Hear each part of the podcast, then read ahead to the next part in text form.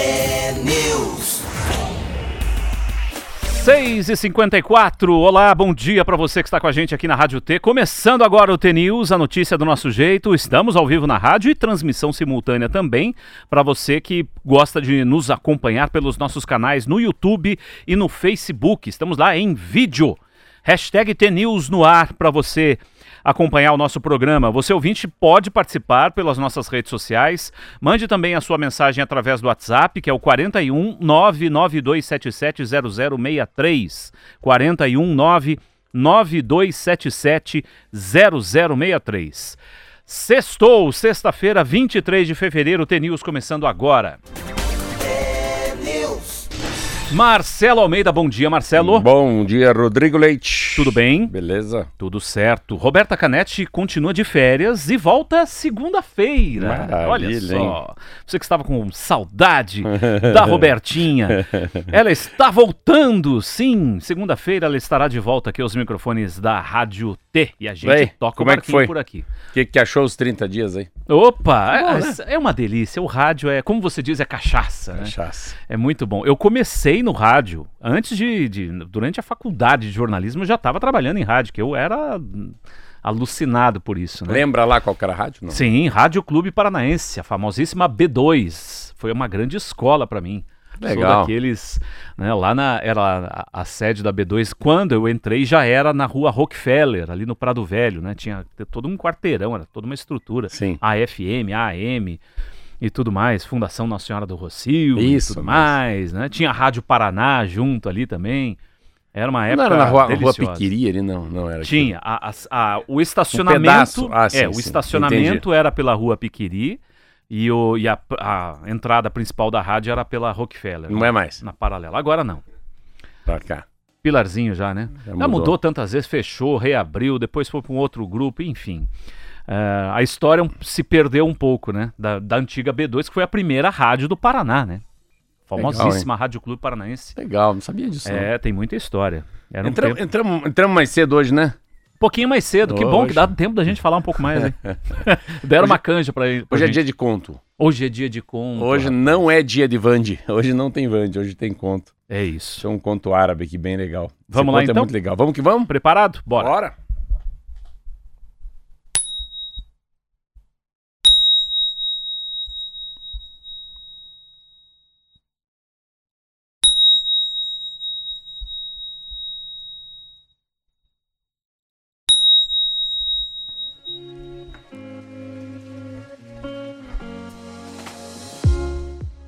Um conto árabe.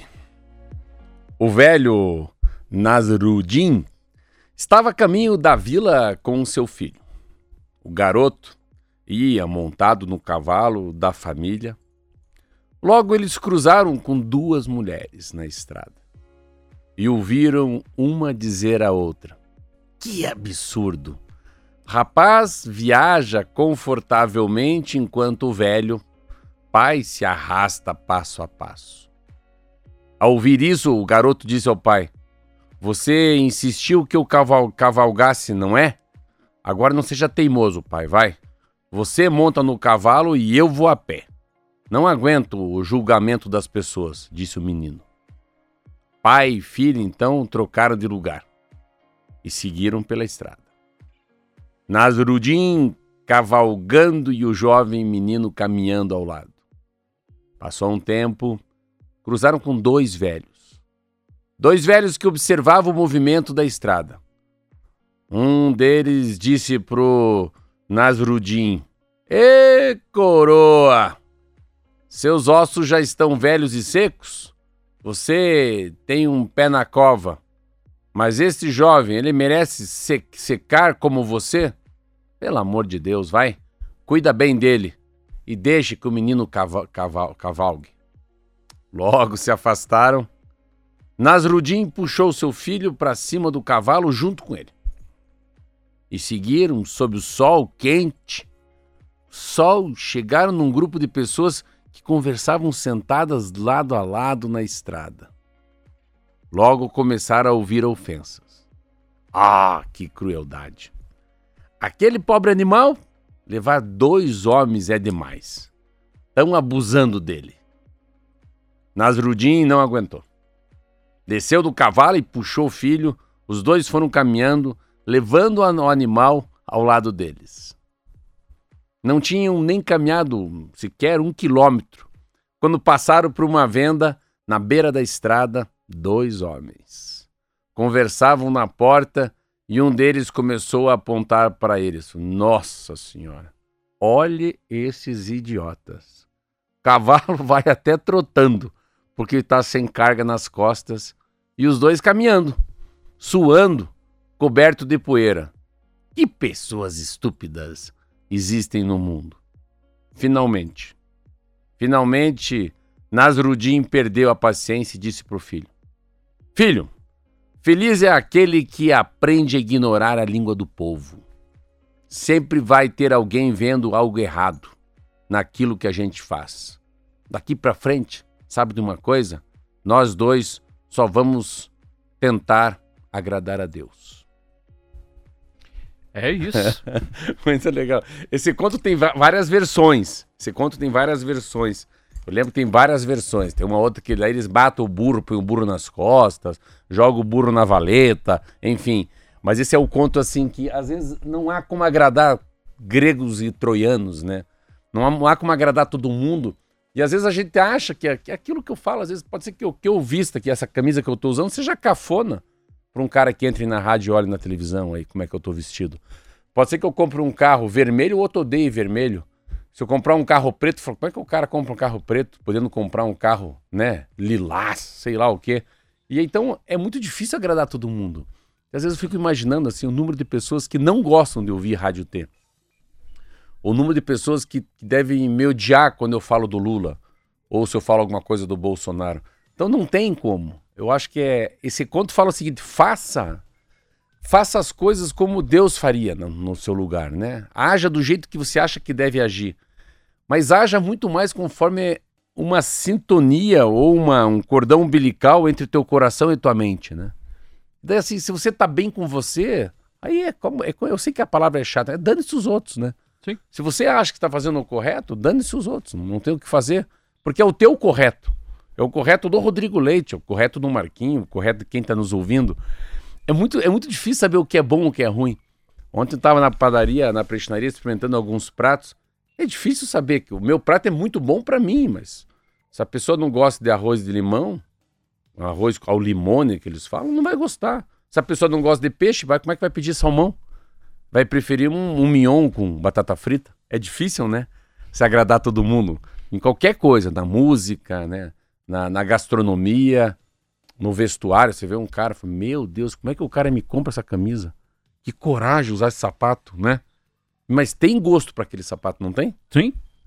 Se a gente parar para reparar no tudo que dizem a nosso respeito, a gente fica maluco primeiro, né? É, a gente não vive.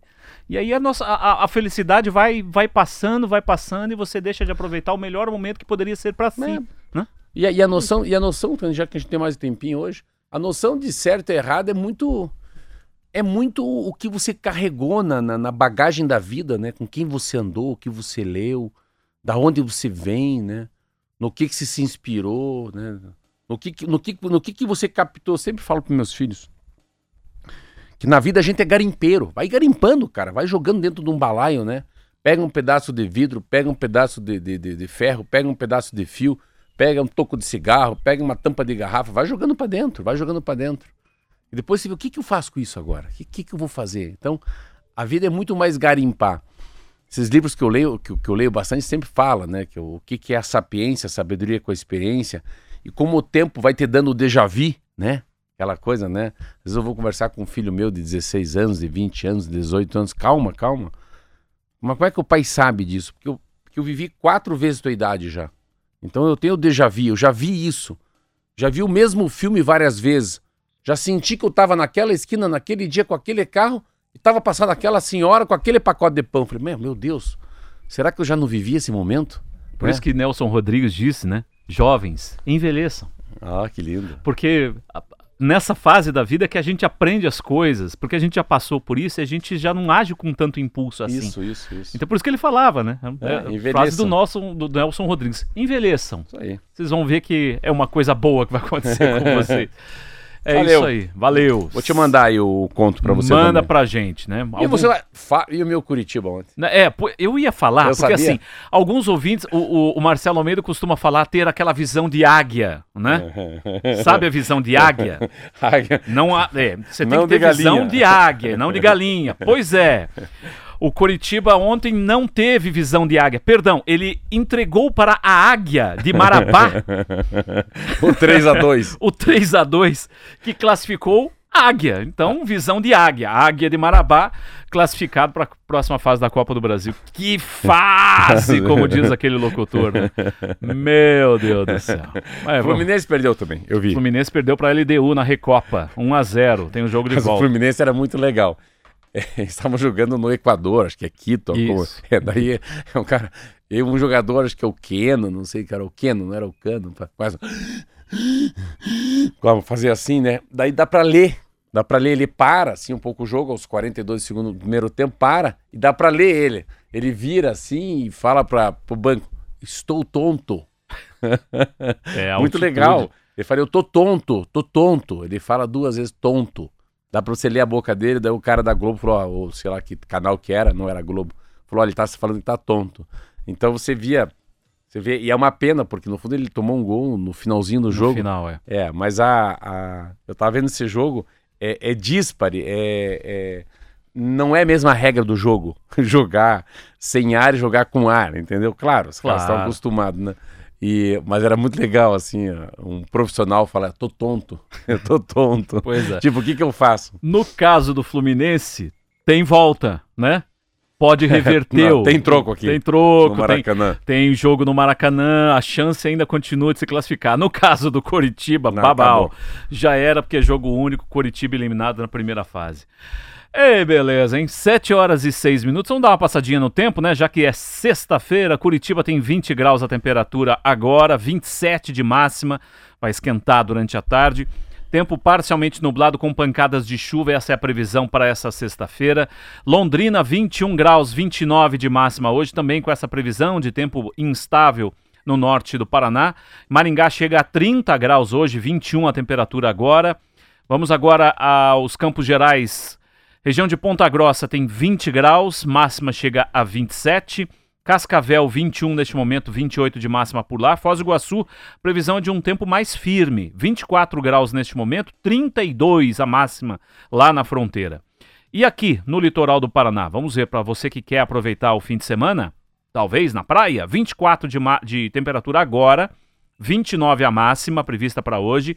Pode chover ao longo do dia, estão previstas pancadas de chuva. No sábado a previsão é mais ou menos a mesma, ou seja, tempo parcialmente nublado com pancadas de chuva e máxima de 30 graus amanhã.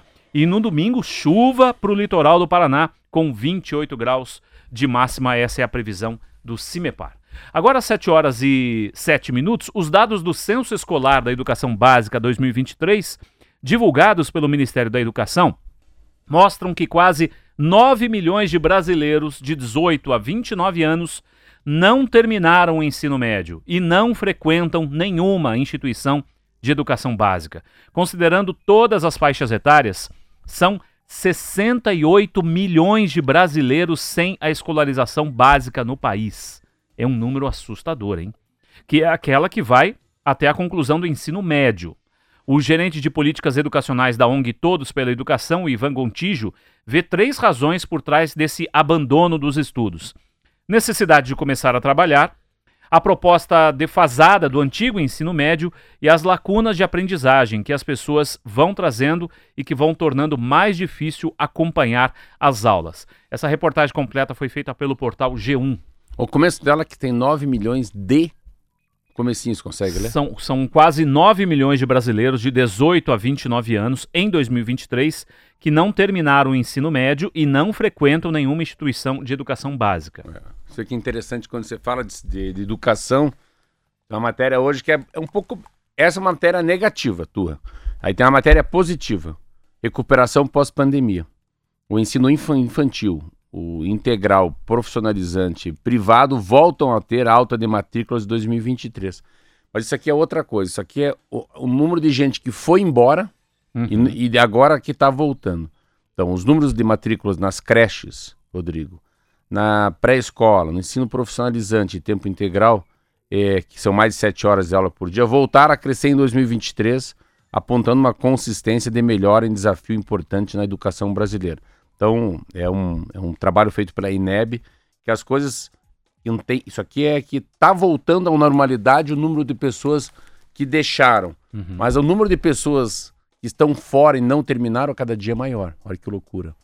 E você, e às vezes quando eu fico olhando assim, sempre que a gente fala, mas estuda para quê? Por que que estuda? A gente estuda para quê? A gente estuda para gente saber se colocar na sociedade, na própria família, no nosso bairro, a gente conseguir fazer alguma coisa que seja que a gente tenha um propósito de vida. Que seja que a gente de alguma maneira você tem que ser importante para a sociedade.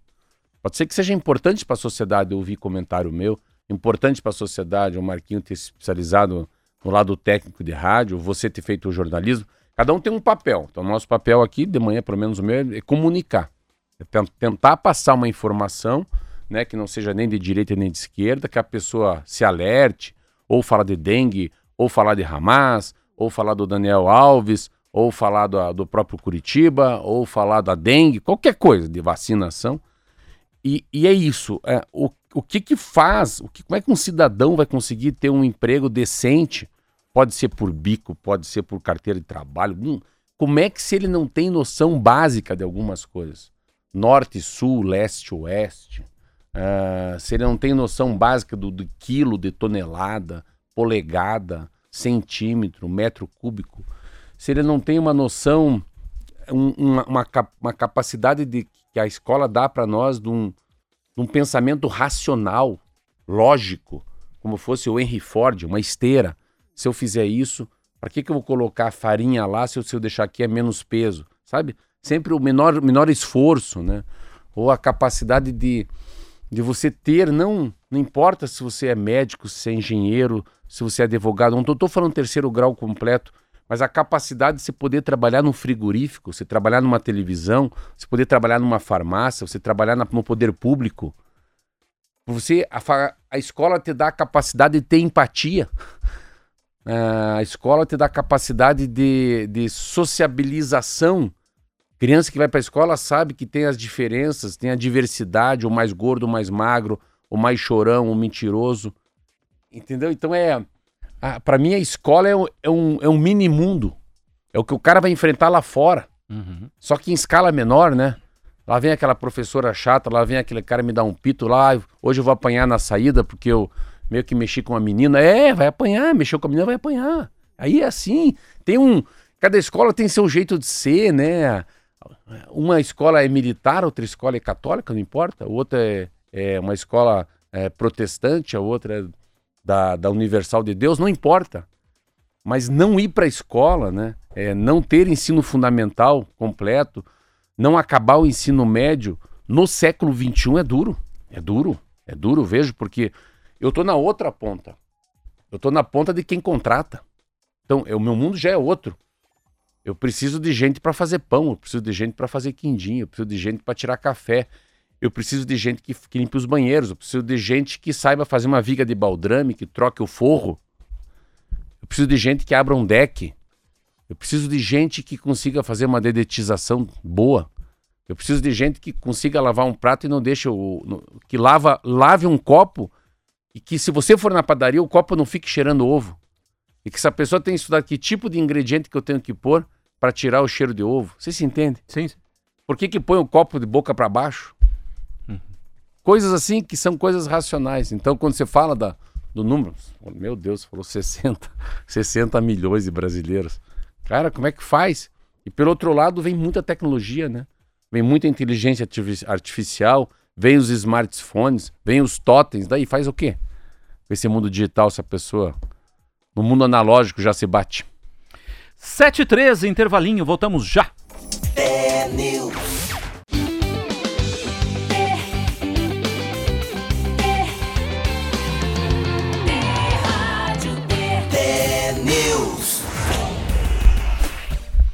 Sete horas e 16 minutos, já estamos de volta aqui com o T-News. Muito obrigado pela sua audiência, pela sua companhia, registrando a participação de vários ouvintes aqui, já mandaram mensagens pra gente.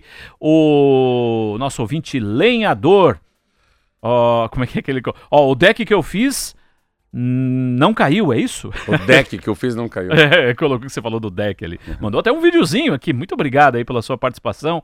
É, tem outro ouvinte aqui que participa falando sobre abençoada sexta-feira, papapá. Isso acontecia no nosso tempo, Marcelo. Hoje ninguém mais apanha na escola. Uhum. Sobre apanhar na saída da escola se você mexia com a menina lá, né?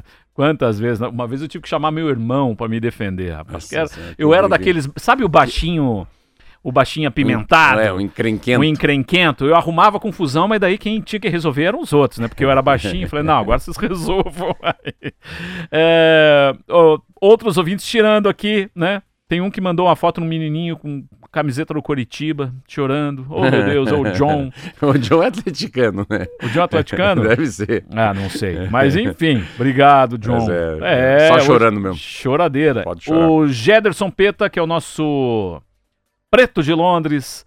É, agradeço a sua mensagem aqui, Gerson. Ele falou: parabéns, Rodrigo, mandou muito bem no lugar da Roberta. Muito obrigado, né? Olha o preto aí. Substituir a Roberta Canete, que volta na segunda-feira aqui com vocês, junto com o Marcelo Almeida. E ele manda uma foto, olha que linda a foto que ele manda de Londres. 8 graus a temperatura lá em Londres, neste momento, e sol brilhando na. De agradecer enfim, ele que eu, na eu, cidade. Eu, eu, eu, eu falei para o David Braz, que joga no Fluminense, é meu vizinho, foi para lá. Falei, David, vá lá, fala com o Preto de Londres, eu sei que você vai facilitar a tua vida. Ele veio tomar um café aqui na prestinaria, o David Braz, que hoje tá no Fluminense, mas tá na reserva. E falou, Marcelo, como o Londres ficou melhor. Daí ele tava contando que o, Pedro, Pedro, o Preto de Londres levou ele lá para ver o Chelsea, levou ele no Tottenham, levou ele para visitar o Martinelli no, no Arsenal. Então, o Preto de Londres foi nos, nos é. estádios, nos CTs, porque o David Braz tem os, os jogadores amigos. E daí o David Braz deu para ele, mandou um vídeo para mim, uma camiseta do tricolor, que é o Fluminense do Rio de Janeiro. É isso aí. E o nosso ouvinte aqui, o Christian, colocando aqui, ó, vamos falar de coisas boas, né? Três brasileiros nas quartas de final do Rio Open de tênis. O Thiago Monteiro, João Fonseca e o paranaense Thiago Wild. João Fonseca com 17 anos está voando, pode estar surgindo um novo Guga. Que assim seja, hein, Christian? Porque eu sou ex-tenista, sabia disso? Joguei tênis dos meus 9 até os meus 20 anos de idade, de segunda a segunda, eu era um louco por tênis, e aí faculdade acabou me tirando um pouco, né? Porque você tem que priorizar um pouco é. os estudos também, claro, não é óbvio. Mas e aí tive problema no joelho. É o, o grande faz uns, um Eu tinha um filho que ficou dois anos na Europa jogando tênis e falou: é. pai, ontem eu estava assistindo com ele, falou: pai, é, não há chance de não ser melhor que os outros brasileiros. Eu falei: você acha, Luca? Não. Não há chance dele ser menos que o Guga. Falei, você acha? Que coisa, Falei, Sim, pai. Pai, ele tem 17 anos, ele tá jogando com o chileno. Pai, esse chileno é 40 no mundo, o outro é 70 do mundo. O... Ele, ele, é 600 no mundo, pai. O João Fonseca. É, o João Fonseca. Cada jogo que ele ganha, leva 200 para trás. É um troço impressionante. Tipo, como a graduação, a pontuação, tá, o meu filho tá me explicando, é grande desse Open Rio de Janeiro, né? Uhum, o Rio Open. O Rio Open. Então ele já passou dois, né? E ele já vai pro terceiro. Então, a, a... e ontem ficamos assistindo um pouco. É uma leveza, é uma beleza, é uma que leveza, legal, uma beleza ver os golpes dele, a, o tamanho dele, a facilidade dele, e, e como ele saca difícil. E, assim, tem uma, uma beleza, uma, uma plasticidade do Federer. Sabe assim, não é um jogo bruto, é um jogo. Técnico. Sabe, é, é, não é uma pauleira, é uma, uma orquestra sinfônica, sabe? Legal. Muito legal. Vamos acompanhar então. 7h20 agora, mudando de assunto, Flávio Dino tomou posse ontem como novo ministro do STF, o Supremo Tribunal Federal. Ele ocupa a vaga deixada pela gaúcha Rosa Weber, que se aposentou. O novo ministro do STF é advogado, juiz federal, professor de Direito Constitucional na Universidade Federal do Maranhão também foi deputado federal, governador do Maranhão, chegou a ser eleito senador, mas logo assumiu o Ministério da Justiça do governo Lula.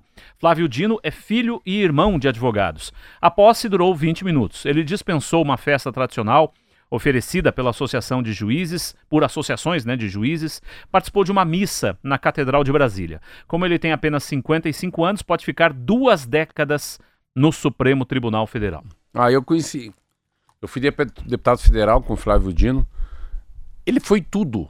Esse cara é engraçado. Esse cara foi tudo no Brasil. Não sei foi tudo. Ele foi tudo. Ele já foi. Ele foi.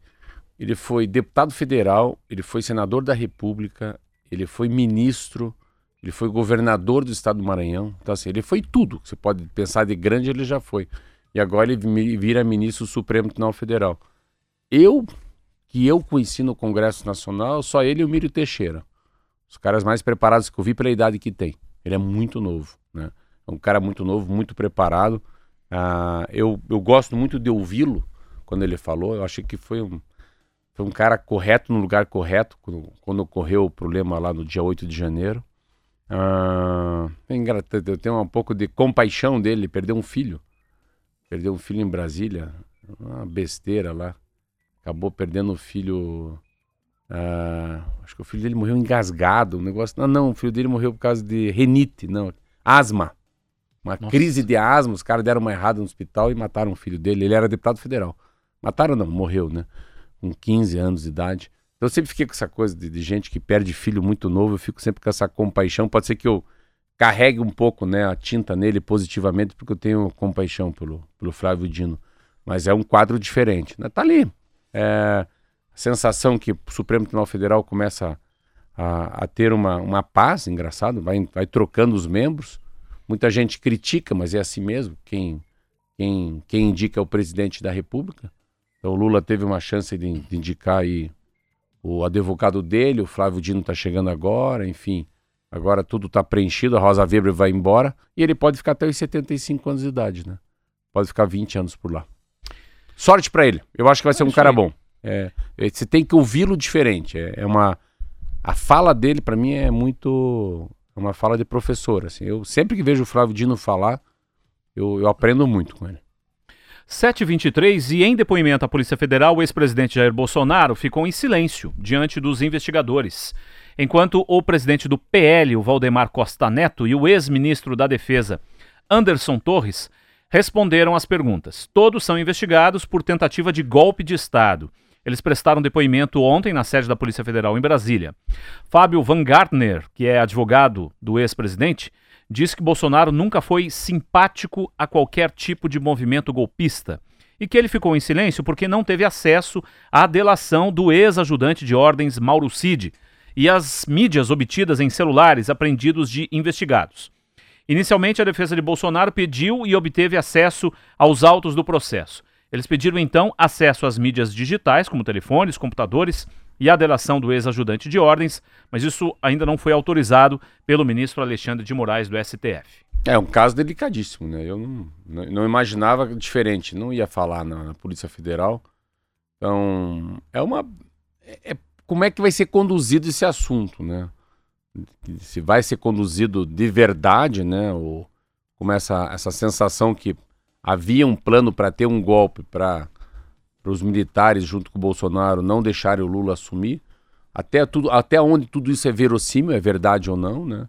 Ah, vejo algumas coisas que, que a gente é difícil acreditar, né? Mas é se há uma intenção de pôr o Bolsonaro na cadeia, eu acho uma grande besteira se isso ocorrer. Para mim é um, um, uma grande besteira. Isso é um.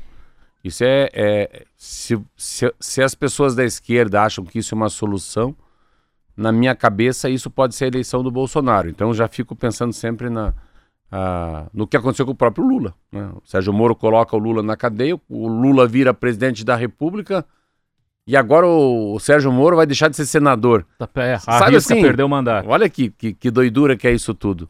Mas é esperar um pouco para andar. Eu acho que é, mas que não vai ficar bom para o Bolsonaro, não vai ficar porque o assunto é, é um assunto grande, né? Interessante. É um assunto muito parecido com, com a invasão do Capitólio lá do Donald Trump. É muito parecido o que aconteceu lá nos Estados Unidos, o que aconteceu no Brasil. Mas eu acho que tem que vai passar muita água ainda embaixo dessa ponte, Rodrigo. 7 e 25 agora, é, registrando aqui a participação de alguns ouvintes. O Frederico de Guarapuava é um jovem ouvinte, tá lá junto com a mãe dele, mandou uma fotinha aqui indo pra escola, provavelmente. Um abraço, tá? Frederico. Frederico, obrigado, querido, pela o sua Fred, participação. Né? O Fred tá aqui pra gente. Obrigado. Ó, escuto vocês todos os dias. É, um abraço do Frederico de Guarapuava. Registradíssimo aqui. Boa aula para você, hein? Acho que você tá indo pra aula aí pelo jeitão da foto que você mandou com a mãe dirigindo. E o, uma observação aqui do nosso ouvinte: se existe uma defasagem de 68 milhões de pessoas sem o segundo grau, imagina como num futuro próximo né, vão reduzir o número de professores se não tem peça de reposição na educação. Entra numa hora, uma outra seara também, o que o ouvinte é. coloca aqui, Marcelo, que é a preparação dos professores, qualificação dos professores, porque se tem muita gente, a gente estava comentando no intervalo é, aqui. Né? É interessante. Se tem muita, e eu fiz até matéria disso na Band, se tem muita gente saindo da escola ou, ou né, abandonando os estudos, muitos jovens que abandonam, tem várias razões para isso. É o jovem que tem que ajudar em casa e tem que trabalhar para ajudar na renda familiar. É a adolescente que engravida. Muito nova. É um caso seríssimo, né? A, a adolescente que precisa cuidar do filho, e isso é muito comum, infelizmente, no Brasil, a gravidez na adolescência. E a qualificação, ou, no caso, a falta de qualificação de um professor que não torna a disciplina atrativa para o estudante. É, eu estava falando para o Rodrigo fora do ar que imagina a, o papel do professor em relação assim. O, o, professor ser criativo, um diretor da escola ser um cara meio. que o cara seja cativante, que o cara, de alguma maneira, mostre para essa sociedade, né? Mais nova, que vale a pena, fica aqui, vamos criar uma, um ambiente gostoso de se ficar, que não seja um ambiente de castigo, que não seja um ambiente uh, sombrio, assim, né? Ai, que saco, tem que ir para a escola. Então, isso é um desafio para o professor, para a professora, né? Para os colaboradores né, que estão ali, para os funcionários públicos, né? Para diretor da escola, para a associação de, de pais e mestres, né? Como é que faz? Puta, que legal comprar aula. Sabe, o cara queria acordar mais cedo, falou: mãe, vai, pai, vai um pouquinho mais rápido, não quero chegar atrasado. É, é, é isso. E, e a gente estava fora do ar falando, falei, cara, essa é a sacada. Então, se há um papel importantíssimo nisso, claro que são os professores, não é o quadro negro, não é a caneta, não é o lápis, não é o papel, não é a apostila, não é o, o iPad, não é a conectividade da escola. É, são as pessoas. E é isso que faz a gente lembrar sempre dos nossos professores e grandes mestres na vida é. que a gente teve, que mostraram pra gente não só disciplina, mas o caminho da vida também. É, né? Aquele é. professor que faz você olhar de é. modo diferente. Ele sai da matéria situações. dele, né? Exatamente. E não, e outros professores que assim, nossa, eu, por exemplo, nunca gostei de química. eu, química. Eu odiava. Eu odiava. Mas por quê? Porque na minha época na, de estudo lá, primeiro, segundo grau, Professor, lá no quadro, H2, CO3, mercúrio, tabela periódica, o ferro, zinco. Você olhando aqui, falei, cara. Não, não vai, né? Como é que eu vou gostar do negócio se a pessoa não não coloca na prática para você. É. Olha, a química tá em tudo, tá no microfone, tá na sua camisa, tá na tua é. pele, tá no teu iPad, tudo tem química. Trazer para a realidade Trazer, da pessoa. E isso a gente não é. tinha. Então o papel é muito Isso importante. é muito. Eu fiz engenharia civil. Eu adorava, adorava. Vou te aula de madeira. Era tão legal o cara ensinar madeira pra gente, como é que é o papel da madeira na engenharia, pontes, matéria dificílima. Mas o cara era tão legal, o professor René. Era tão, é tão difícil você calcular uma ponte. Vocês não têm ideia. Calcular uma ponte é um troço tão difícil. A sapata, os pilares, ai meu Deus do céu, o ângulo. Mas o cara ensinava a ponte como se fosse uma conversa com um pescador. Estava falando com um pescador, falando com uma pessoa simples. Daí ponte passava a ser interessante. Sabe que horas são? 7h29. Fica nesse papo furado é, aqui, né? eu tô olhando aqui, mas não quero te desestimular, mas chegou ao final. é sempre um anticlímax, né? Tamo empolgado. Ah, não, acabou, chega. Tá, acabou, chega. É. Obrigado você o do interior do Paraná. cara dele olhando ah, pra o Marquinho ali, ó. Ah, é, é. acabou, acabou.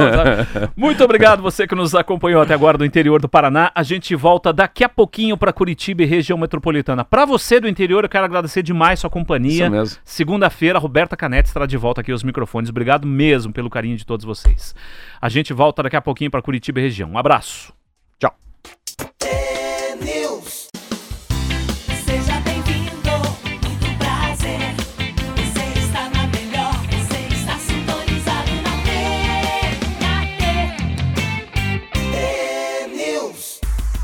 Sete trinta e quatro, já estamos de volta aqui com o T-News, pela Rádio T, pelas nossas redes sociais também, Facebook, nosso canal no YouTube. Participe, mande a sua mensagem aqui pra gente. 7h34, a Polícia Federal prendeu três homens suspeitos de ajudar os dois fugitivos do Presídio Federal de Mossoró, no interior do Rio Grande do Norte. Eles foram detidos em uma comunidade de Baraúna, cidade vizinha à penitenciária, que faz divisa com o estado do Ceará. As autoridades suspeitam que eles emprestaram um carro aos, for aos foragidos Davidson Nascimento e Rogério Mendonça. O carro já foi encontrado. Os dois escaparam da unidade de Mossoró no dia 14. Desde então, mais de 500 homens da Polícia Federal, Polícia Rodoviária Federal, polícias militares do Rio Grande do Norte e Ceará realizam uma operação para recapturá-los. As autoridades têm seguido os vestígios deixados pelo caminho, como pegadas e roupas. Em um sítio, eles roubaram um celular, ligaram para algumas pessoas para pedir ajuda. Davidson e Rogério são considerados criminosos muito perigosos. Por isso, os moradores da região estão assustadíssimos. As informações estão no jornal O Globo. E... É, eles têm. Eu li o Globo, eu li o Globo inteiro hoje essa matéria. Que ela prende esses três, mas assim. É que eu não sei se eu, eu acho um exagero 600 homens para pegar dois. Eu fico às vezes impressionado como 600 homens. Pense quanto custa 600 homens para pegar dois pés de macaco aqui. E esses dois caras, sabe não quiseram? Eles saíram do, do Acre. Eles saíram do Acre para ser preso, para ficar na, na, nessa cadeia de segurança máxima. E, mas até aqui, graças a Deus, eu acho que é que é que o medo, assim, o medo que colocam na gente é maior do que o que ele já fez. Vamos parar para pensar. Eles não podem matar ninguém, eles precisam de ajuda das pessoas. Então eles vão, eles vão sendo ajudados de alguma maneira. A casa, as duas casas que eles entraram, eles pegaram mantimentos, ligaram a televisão, viram como é que tá e foram fugindo. Estão fugindo, mas eles precisavam de informação. É... Mas eu acho que o tamanho do o tamanho do, da, da notícia que dá para esse cara, eles não, ele fica mais monstruoso, ele fica mais importante. Podia ser uma discussão, aquela coisa do herói que você falou, é, né? que a gente comentou ontem. Estava comentando né? da creche lá, do, do Deb Mental, que entrou com a machadinha lá e matou as crianças. Mas é. Só que começa a ficar difícil de pegar, porque nessa matéria fala que eles estão em outro estado já, né? Eles já se arrancaram, né? Sim. Primeiro já... que eles levaram, acho que três horas, se não me engano, para perceber que eles tinham fugido. Em três horas o cidadão já começa. Anda já, bem, né? Já consegue andar bem, é. né? Já consegue dar uma certa distância. Há uma sensação que ele não está mais no, no estado do Rio Grande do Norte, né? Mossoró fica no, no estado do Rio Grande do Norte. Tá aí. O Rogério e o Davidson. Davidson. A cara dos dois aqui. Deixa eu ler. Tá, tá escrito aqui na camiseta dele, interno. Interno. Interno. Mas não é, agora tá. Tá externo. Externo. agora, 7h37, a Hyundai anunciou ontem que vai investir 1 bilhão, mais de 1 bilhão, 1,1 bi em investimentos no Brasil nos próximos oito anos. O anúncio foi feito durante uma visita do presidente global da empresa coreana. Ah, o nome Eu do... sei, eu sei. Eu ah, falar, deixa eu falar. O nome do. O nome dele é. Vai. Eu e Sung Chung. Eu Sung Chung. Viu? Como sai? Ei, é, é que assim, E-U-I. E-U-I. Deve ser E-U-I Eui Sung Chung. Eui. Ah, enfim, vai lá. Eui. Eui. É, Eui Sung Chung ao presidente Lula. Visita no Palácio do Planalto. De acordo com a presidência da República, os investimentos anunciados serão concentrados em carros híbridos elétricos e movidos a hidrogênio verde, ou seja, diferentes tecnologias voltadas para a transição energética. A fábrica da Hyundai está localizada em Piracicaba, no interior, no interior do estado de São Paulo. Essa reportagem é da agência Brasil. Então aí, ó, tá lá o Yu Chung, Deu até um carrinho pro Lula, tá? Tô vendo aqui ele, o Rui Costa, o Alckmin.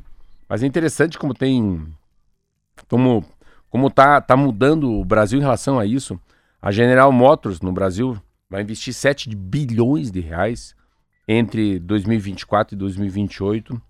A, a fábrica da Volkswagen em São Bernardo, olha que legal, onde a montadora também anunciou investimento Dentro dos investimentos, 9 bilhões que a Volkswagen fará no país até 2028. Tem o BYD, hum. Build Your Dream. Build Your Dream. Faz uma música, né? É. O Build Your Dream, que é a gigante chinesa, com carros elétricos também. A empresa vai investir 3 bilhões no complexo de Camaçari, que terá capacidade inicial de produção de 150 mil carros por ano. Todo mundo, né?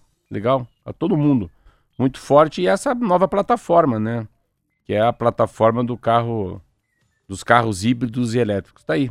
Essa do hidrogênio verde é muito legal. Eu não entendo muito de hidrogênio verde. A gente fica falando de álcool, gasolina, motor elétrico, mas hidrogênio verde é um outro mundo. É uma é um programa também, né, que agora o governo criou, que é esse tal programa Mobilidade Verde, né? Que é que é tentar descarbonizar, né? Palavra linda, né? Maravilhosa os veículos brasileiros. Mas legal, eu acho que sempre tá. Sabe que o, o jornal hoje é interessante quando como tem uma, tem uma, uma foto do, do Lira e do próprio presidente da República E eles estão, assim, fazendo umas pazes. Então, assim, como é bom quando. Eu fico tão feliz quando pego um jornal sexta-feira e dá uma segurada e para. A cachorrada para de brigar, entendeu? Não? Uhum. A Câmara Federal para de achacar, o Senado Federal dá uma segurada, o Lula baixa a bola e a. Passa a história do Holocausto. Esses dois débil mental estão pretos, estão soltos, mas vão ser pegos. Então, você parar parar para ver hoje um jornal. Eu acordei 15 para as 5, li até as 6. Uma hora e 15 de jornal, direto é bacana, assim. Assuntos do dia, ó. Daniel Alves, Uhum. a Hyundai, a, a, a história dos dois mentais aí que estão soltos, muito forte Os também. foragidos aí. Os foragidos é muito forte. Ah, o Flávio Dino que chega. Uhum. A paz em relação. Vai ter um cronograma de emendas no Brasil para os deputados federais lá se reelegerem, que é um assunto bem, bem forte também. Ah, tem uma matéria bacana que é o quanto abacate faz bem para baixar colesterol. Aí tem essas matérias um pouco mais. E, o, e a cassação do, do Sérgio Moro. Então, é, só que é um jornal que resgata uma coisa que, assim, resgata nessa semana, hoje, resgata uma esperança, assim. Como resgata a esperança? Que não fala de morte, não fala do holocausto, não estamos apanhando nacionalmente nem mundialmente. E aproveitar para falar isso para você, que é engraçado. Eu li muito sobre essa história do Lula, muito. E é interessante porque é, muita gente fora não falaria desse jeito, mas falaria o que não pode ser falado. Olha que interessante É. isso. Eu não estou defendendo o Lula, por favor. Mas muita gente quer falar, chega de matar gente inocente. Só que a maneira como o Lula falou foi, de- foi errada. É. O modus operandi foi errado. A intenção de falar, ô, cachorrada, chega, chega, dá uma segurada, dá 30 dias de paz, vamos ver. A, a fala foi errada, mas a intenção dele era boa. E é interessante porque o mundo inteiro não reprimiu o Lula. Os Estados Unidos falou, tá, tá bom, falou besteira, mas nós estamos juntos nisso. Os chineses também, os russos ontem também vieram aqui falar com o Lula. Um chanceler russo falou, ó Lula, você falou demais, mas a gente também tá achando que tá demais. Mesmo os russos que tem uma briga com a Ucrânia. Então, é, por incrível que pareça, o não pedir perdão, o não voltar atrás, eu não entendo disso, acho que nem você. Estrategicamente, diplomaticamente é o mais correto. Olha que interessante. Que Como é coisa que também, pode, né? É, É, na diplomacia. Na diplomacia, voltar atrás agora é muito pior. Pedir desculpa do que ficar quieto. Pois é. É. Então, e, e, e para a gente ter uma ideia, né? A questão, só para o ouvinte tentar entender o contexto da coisa, Sim. a crítica inicial foi a falta de ajuda humanitária às pessoas, o bloqueio de corredores humanitários e tudo isso que está sendo criticado pelo mundo inteiro. O mundo inteiro está criticando Israel por isso. Não é criticar o judeu, é criticar o Netanyahu, Mas o a, governo. a fala inteira é retirada. Só pega o holocausto. Só pega isso, né? É. E a, a comparação realmente foi, Foi infeliz. terrível. Foi terrível, foi infeliz. São É. coisas que não dá para se Mas comparar. a fala dele, você vê que engraçado, as pessoas começaram a pegar a fala dele. A fala dele, os grandes líderes do mundo gostariam de falar o que ele teve coragem de falar. Tanto que o G20 não colocaram água no chope. O G20 vai todo mundo vir. Sim, Vai funcionar. vai acontecer. Então, é, eu tô falando assim, como as coisas mudam, né? Duas, três noites, três dias, como, como a imprensa, as coisas podem mudar rapidamente, né? Exatamente. Você falou agora há pouco sobre o negócio da Hyundai, né, que falamos aqui, é, e diversos, a gente continua falando sobre a questão de trânsito e tudo mais, e olha só essa reportagem aqui. Diversos medicamentos podem afetar a capacidade de uma pessoa dirigir com segurança. Esse alerta está sendo feito pela Associação Brasileira de Medicina do Tráfego, a Abramet, que lançou uma diretriz sobre o risco de dirigir após ingerir determinadas substâncias. O documento é destinado aos médicos e tem como propósito orientar políticas públicas e chamar atenção para os cuidados que o paciente deve ter ao dirigir. Medicamentos citados causam, por exemplo, sonolência, prejuízo nas funções psicomotoras e lapsos de atenção. De acordo com a associação, o alerta é necessário diante do aumento do consumo de remédios psiquiátricos. E esse aumento foi registrado nos últimos anos. Remédios, por exemplo, para ansiedade, cresceram 10% as vendas entre 2019 e 2022. O de sedativos usados para dormir aumentou 33%. O uso de antidepressivos aumentou 34%. Os grupos de medicamentos que alteram a capacidade de dirigir são antidepressivos, antihistamínicos, que são remédios para alergias, né? os benzodiazepínicos, os hipnóticos Z e opiáceos. A reportagem é do jornal O Globo. Interessante, cara. Você fala uma coisa que. Você vê como é que é. Essa semana eu senti isso. Eu fiz uma besteira que eu não posso fazer. Não posso andar sentado no banco de trás do carro, não posso andar de costas numa, num metrô, van. Tudo que eu não enxergo, não enxergo a rua, não enxergo os vidros, a, o acostamento me faz mal e eu acabei me dando muito mal.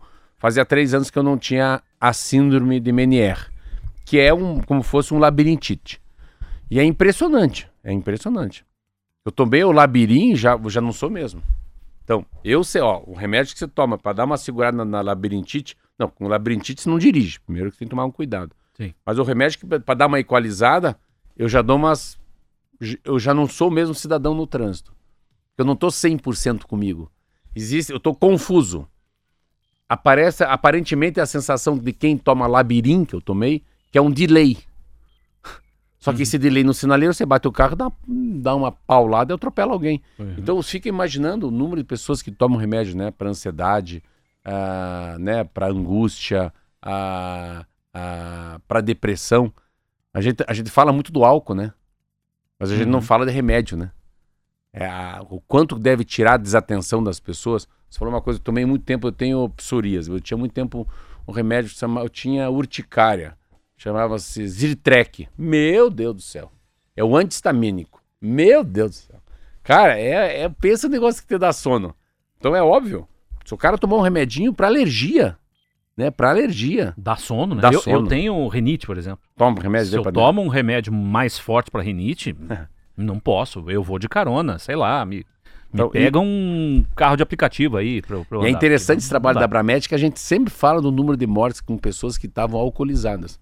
Nunca fala o número de pessoas que batem o carro por causa que ingeriram, né, algum tipo de remédio. É isso aí, tem que ficar atento, hein? 7h47, é, próximos jogos do Campeonato Paranaense, já mudando a ficha aqui, o Coritiba vai Deus, jogar, né? né? Porque o Coritiba ontem, né? Faz um sabe imitar águia, não? Hein? Hum? Águia. Eu, eu, eu sei. Hum? Águia? Imita uma águia aí. a águia tá meio. a águia ali do, do, gal, do galinheiro do vizinho. Águia, águia galinha. Ai, meu Deus do céu. Aguente, tem que aguentar as piadas agora. O Marcelo sempre fala: temos que ter visão de águia. É lá, ó. Foi, foi um. Você tava já imaginando, já tava prevendo o que iria acontecer. Não, e eles foram bonitos, cara. Eu vi uma foto do. do eu vi uma foto do, de quem? Do Robson com o Natanael. Eles foram de avião fretado. É, lá. Foram de sideral. Passaram vergonha com não, um é, recibo não. bonito. Nada de van, de ônibus, charrete, nada de ficar em Guarulhos esperando não, não, conexão. Não, não, não, é isso aí. E depois da eliminação, então, na Copa do Brasil ontem para o Águia de Marabá, a gente já citou no começo do programa, Curitiba volta a campo no domingo, assim como todos os outros times do Campeonato Paranaense, porque toda a rodada será no mesmo dia, no mesmo horário, né? A última rodada. Vale apenas, é, porque assim, já são sete equipes classificadas para a próxima fase. O que está em jogo na última rodada é a questão do rebaixamento e a oitava vaga, que nesse momento está na mão do Londrina. O Londrina precisa só do empatezinho. Londrina joga no Estádio do Café contra o Maringá. O empate já garante o Londrina. Se o Londrina perder e o São Joséense vencer o seu jogo, São Joséense que joga contra o Atlético na Arena da Baixada, é um resultado pouco provável de acontecer, mas pode acontecer do São Joséense vencer o Londrina perder, aí a, a, vaga fica para o time de São José dos Pinhais. Tem o PSTC também, que matematicamente também tem chances. Então, última rodada, Londrina e Maringá, Azures e PSTC, Cascavel e Coritiba, Cianorte e Andraus, o Cianorte que foi eliminado ontem pelo Corinthians da Copa do Brasil. Ah, né? foi ontem? Foi ontem o jogo 3 a 0 para o Corinthians. Né? O jogo foi. É, em Cianorte. Não foi em Cianorte, foi em Maringá, se não me engano, o jogo, é. né? E o Londrina e, e, o Corinthians, perdão, conseguiu a classificação. Galo Maringá e Operário. E Atlético Paranaense e São Joséense são os jogos todos. E o Curitiba? Curitiba, falei, contra o UFC Cascavel. Aonde? Em Cascavel. Em Cascavel? Em Cascavel. É, todos os jogos domingo às quatro da tarde, porque é a rodada final que define os próximos Mas você sabe classificados para a próxima fase. Só vai, só precisa empatar com o Maringá. Eu acho que o Londrina dançou. Porque Será? assim, primeiro que é difícil. Cara, aqui no Atlético não dá, que vai dar Atlético. Não. Mas é. é Londrina. Hã? Porque o Londrina tem três pontos na frente, entendeu? Ah, entendi. Então entendi. só um desastre do Londrina perder, o São Joséense vencer Ganhar. e no Não, número não, de não. vitórias o São Joséense Não, tira a vaga do. Londrina. Essa é a Não, aí, situação. aí, desculpa. Então, Londrina- a- é, Atlético é o primeiro, Curitiba o segundo, todos já classificados. né? Atlético, Curitiba, Maringá, Operário, Cianorte, Azures, FC Cascavel, os sete classificados. O Londrina é o oitavo no momento. E na zona de rebaixamento tem Andraus e Galo Maringá. Também todos têm chance, né? Na última rodada, o Galo Maringá, por exemplo, se vencer, chega a 10 pontos, pode se livrar do rebaixamento. né? O Galo Maringá pega o. Quem que pega o Galo Maringá agora aqui? Ah, agora me perdi. Ah, pega o Operário. é, Em, em casa. Ah, E é- aí pode, Aí tem a- chance de se aí, livrar. Aí o buraco é mais embaixo. É isso aí, são os jogos da última rodada, da, dessa fase inicial. 7h50, intervalinho, voltamos já.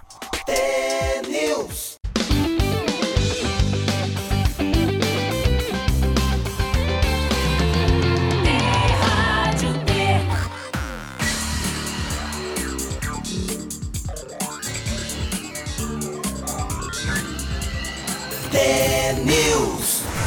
7h52, reta final do nosso T-News desta sexta-feira. A esperada reabertura do bar Stuart, que é o mais antigo de Curitiba, hein? Ali na Praça Osório. Tá fechado? Está longe de acontecer a reabertura, hein? Ah, meu Deus. Segundo apurou o perfil do Instagram, o Centro de Curitiba, esse perfil, o Centro de Curitiba.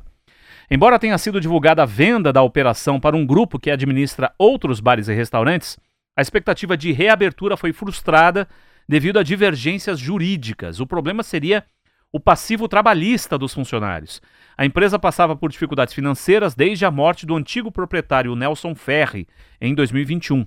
E segundo o advogado Casemiro Laporte, a administração perdeu o controle das jornadas e devidas remunerações dos funcionários. Na última terça-feira, um perito fez avaliação do bar a pedido da defesa dos trabalhadores para a elaboração de um laudo pericial. A avaliação foi acompanhada pelo garçom Dino, que trabalhou lá por 72 anos.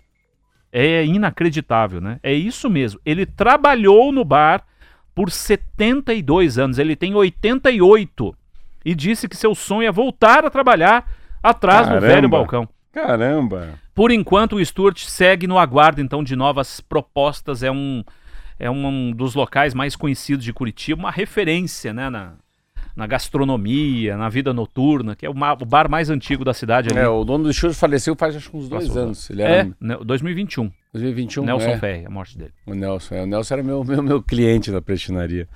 E ele, ele era um corredor de maratona, e daí só que ele passou por um câncer muito violento mesmo assim, ele não se entregou, foi até o final.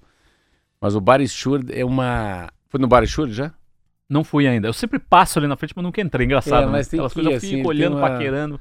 Ele tem uma nostalgia, assim, Aham. cara, é diferente, assim, eu fui, fui com o Maza, eu ia às vezes com o Cid de Stephanie lá também, e... Mas é um negócio, assim, é... você tá num outro mundo. Você não tá no século XXI, você não tá em Curitiba, Rodrigo, É, e é interessante que os, os aperitivos eram muito bons. assim, a carne de onça era boa, a batatinha frita era boa. Sabe assim? Tudo que você pede é bom. A Coca-Cola vem o copo com gelo, chopp geladíssimo. Muito Aham. legal, assim. Independentemente de se não fazer parte do Steward, é, pegar a esposa e ir lá tomar um chopp no Steward é uma. É, uma, é, uma, é um programa. É isso. E o Supremo Tribunal Federal, olha só, isso aqui é polêmico, hein? Começa a analisar hoje se há repercussão geral, e essa é uma discussão já antiga, né? Mas volta e meia vem esse assunto. Se há uma repercussão geral na discussão sobre existência ou não de vínculo empregatício entre motoristas de aplicativo e as plataformas que prestam o serviço. Isso gera muita polêmica. né? Nossa, Será assunto- que aqueles caras têm direito? Você sabe que isso é assunto mundial. Pois é. E aqui, agora, o Supremo começa a analisar hoje isso. O julgamento que tem início na madrugada ocorre em plenário virtual. A existência de vínculo vem sendo debatida, porém, ainda não há decisão sobre o assunto. Na prática, se for aceita a repercussão geral ao tema, a Corte vai elaborar uma espécie de guia para orientar disputas de casos semelhantes que tramitam na Justiça. Com isso, o STF terá a chance de pacificar a questão, que é conhecida como uberização, né? E se der esse primeiro passo, a corte ainda marcará uma data para discutir o conteúdo, né, o mérito do processo. Antes disso ocorrer, o relator do caso pode, por exemplo, realizar audiências públicas, ouvir interessados, suspender processos com temas semelhantes em todo o país. O julgamento em plenário virtual é um formato de deliberação, segundo o portal G1, em que os ministros apresentam seus votos em uma página eletrônica sem a necessidade de discussão em sessão presencial. O julgamento vai ocorrer pelo período de seis dias úteis. Assim, é, é muito difícil porque uh, ter carteira de trabalho no Brasil, assim, é, ela, ela ferra muito o empregador. Eu vou dizer isso que eu tenho, assim, casos assim que é impressionante. Não tem, a justiça não tem o olhar para o cara que emprega e sim para o cara que é empregado. Isso é uma verdade. Então, muita gente foge, por quê, Rodrigo? Porque ele sabe que ele vai ser ferrado. Então, se você for no, no fio do bigode, eu tenho lá todos os funcionários, todos seletistas. Meu Deus, se eu contasse o que acontece comigo aqui na justiça, você ia ficar de cara. Então, eu vejo que às vezes tem coisas que não pode ser muito reorganizada ou revisitada. É o jogo do bicho. Eu não queira arrumar o jogo do bicho. Deixa o jogo do bicho como que tá. Eu, vamos supor que eu tivesse um trabalho, sou seletista, e à noite eu sou Uber. Cara, eu não sei se não ferra o cara que, que porque eu ainda vejo que tem uma parcela de pessoas que trabalham no Uber, trabalham ah, ah, nos aplicativos, que aquilo é um bico para complementar o que ele já tem. Então, uhum. mas também daí pode ser que o cara que está me ouvindo agora fale, mas para mim não, mas para mim é 100% a minha vida. Eu quero que regulamente. Eu eu acho um assunto dificílimo. Eu eu tenho se fosse para votar meio sem ler, a gente tivesse num plenário aqui, eu votava contra a reorganização, a, a regulamentação. Até não, porque, imagina não pode virar plataforma, ser, né? Não pode, não pode virar seletista. Pois é. Porque aí acaba até repercutindo na, no que é pago para o motorista como, como, no quilômetro rodado dele, né? Porque vai, é um custo enorme para uma plataforma né? E aí, como é que vai ser a remuneração? Sim, o Uber veio para desestabilizar, que eu, que eu sei que eu, eu, ando, eu não ando Uber, eu ando só de táxi, que é o táxi. O táxi. Os táxis no mundo eles foram desorganizados. Pode ser que eles não se mexeram a tempo. Eles não fizeram o que tinha que ser feito, ou virou um cartóriozinho, dançaram. Uber veio mundialmente, aonde eu vou tem Uber. Então, os aplicativos é uma genialidade também, né? O cara que é dono do Uber não tem nenhum carro, nenhuma moto e conseguir ligar as pessoas às suas vontades, né? Aos motociclistas. Mas se fosse eu, se fosse para votar, eu votava pela não regulamentação.